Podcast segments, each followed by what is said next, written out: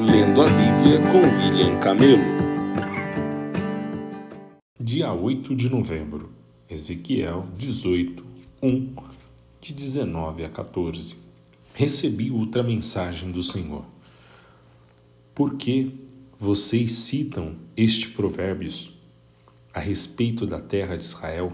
Os pais comeram uvas azedas, mas os dentes dos filhos é que estragaram. Tão certo como eu vivo, diz o Senhor, soberano, vocês não citarão mais esse provérbio em Israel, pois todos me pertencem, tanto os pais como os filhos. Aquele que pecar é que morrerá. Suponhamos que um homem seja justo e faça o que é certo e direito. Não participa de banquetes nos lugares de adoração diante dos ídolos de Israel, nem os adora. Não comete adultério e não tem relações com a mulher quando ela está menstruada. É um credor misericordioso que não fica com os objetos entregues como garantia pelos devedores pobres. Não rouba dos pobres, antes dá alimento aos famintos e providencia roupas aos necessitados. Empresta dinheiro sem visar lucros. Mantém-se afastado da injustiça. É honesto e é imparcial quando julga, e é, obedece fielmente a meus decretos e estatutos. Quem age deste modo é justo e certamente viverá, diz o soberano. Suponhamos, porém, que esse homem tenha um filho ladrão ou assassino que se recusa a fazer o que é certo. Suponhamos que esse filho faça todas as maldades que seu pai jamais faria. Participe de banquetes oferecidos a ídolos nos lugares de adoração. Come, comenta, comete adultério, oprime os pobres e os desamparados, rouba de seus devedores ao não lhes devolver sua garantia.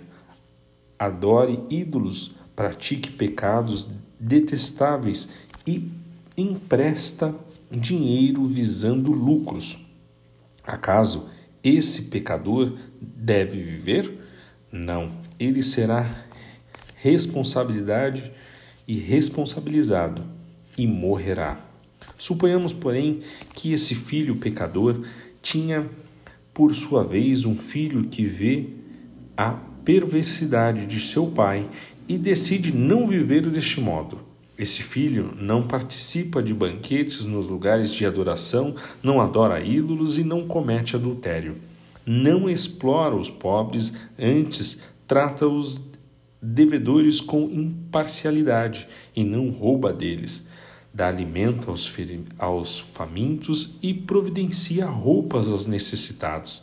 Ajuda os pobres, não empresta dinheiro visando lucro e obedece a todos os seus decretos e estatutos.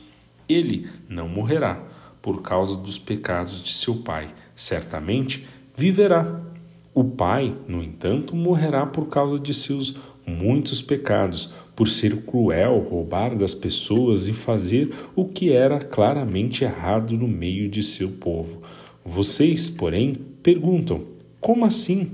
O filho não paga pelos pecados do pai?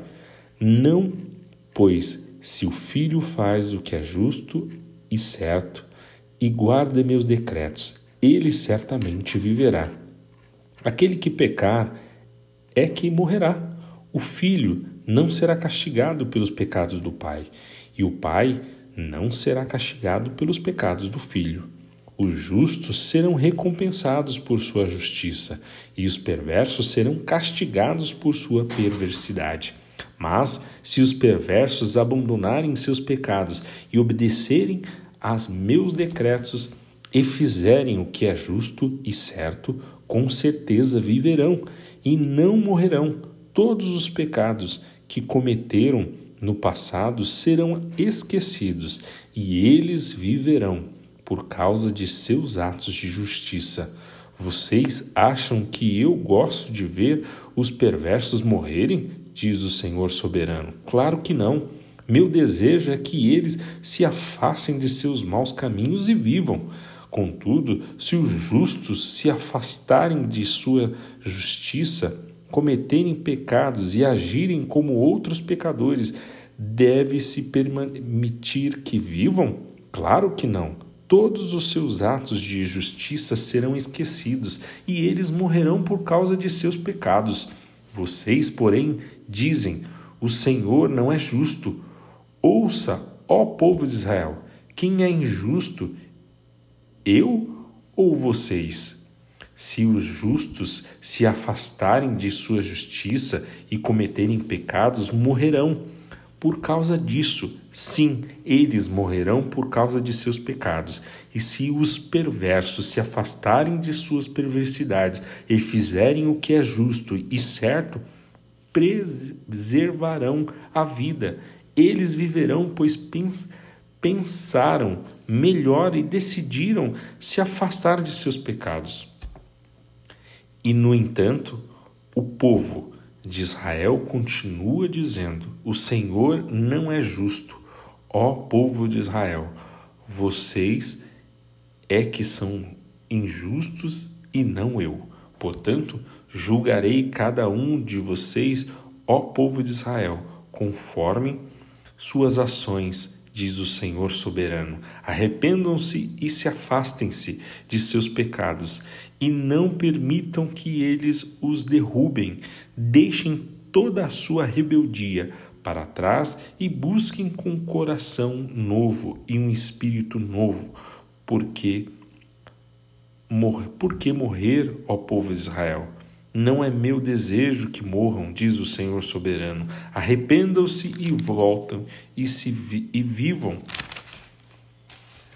Entoem isto, entoem este canto fúnebre pelo princípio de pelos príncipes de Israel.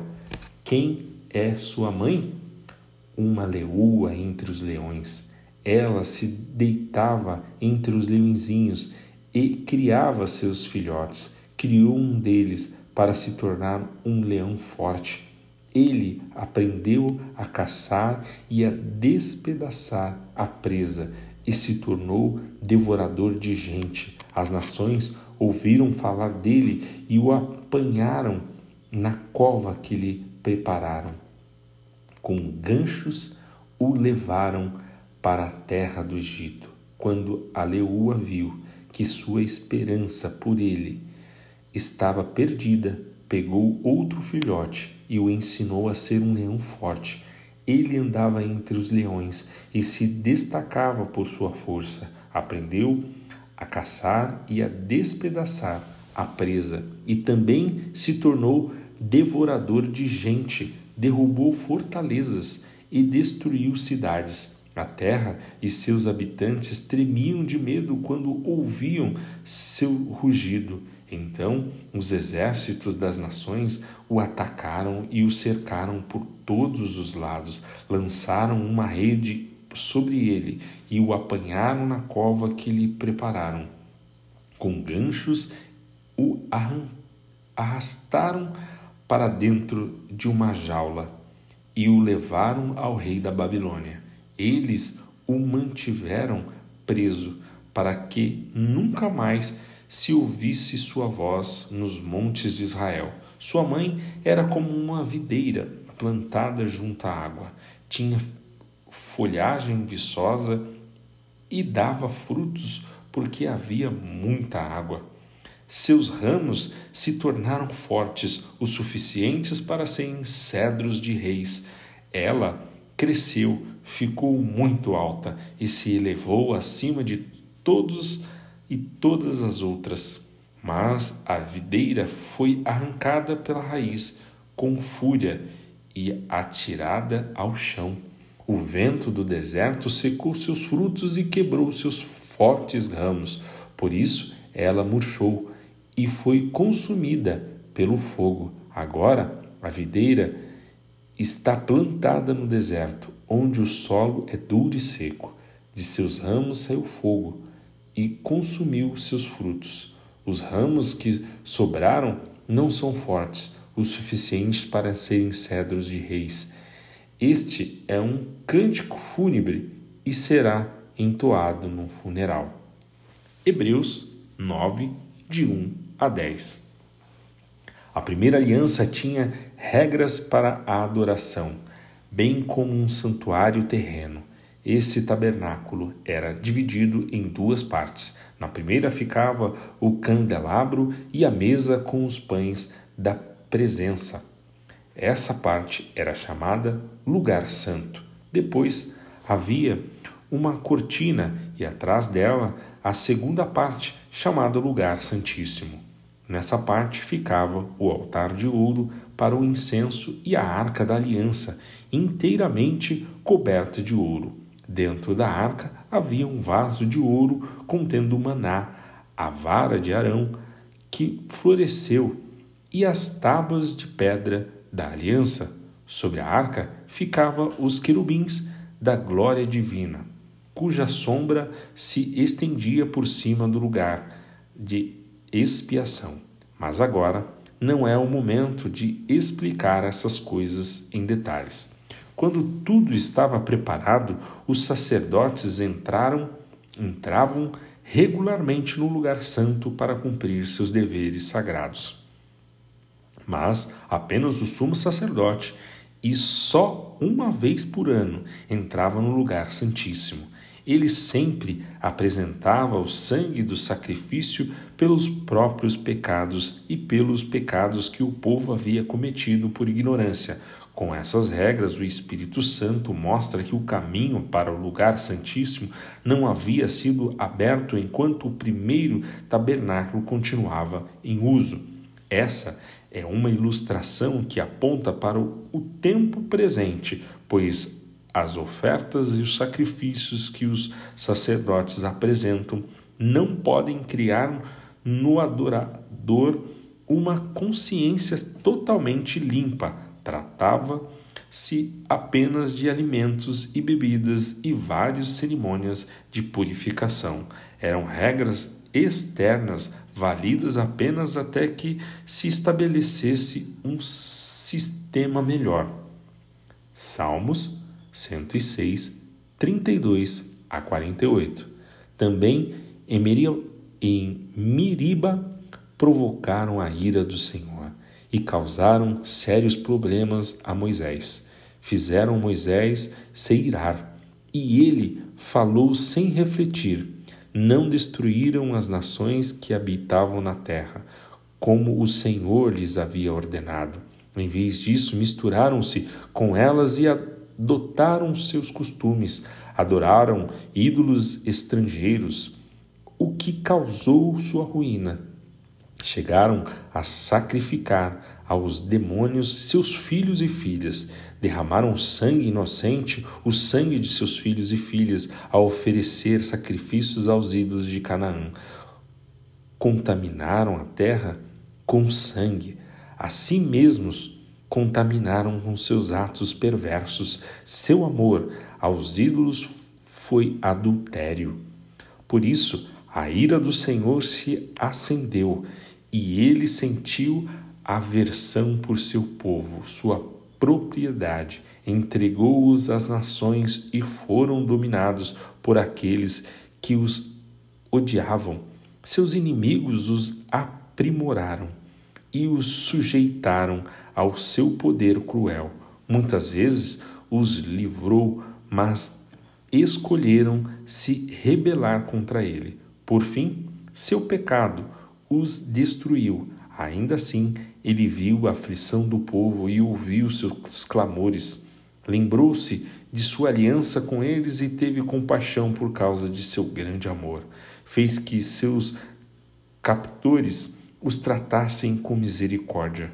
Salva-nos, Senhor, nosso Deus. Reúne-nos dentre as nações para darmos graças ao teu santo nome, para nos alegrarmos no teu louvor. Louvem o Senhor, o Deus de Israel, que vive de eternidade a eternidade. Todos digam amém. Louvado seja o Senhor. Provérbios 27, 10 Jamais abandone um amigo, nem o seu, nem o de seu pai.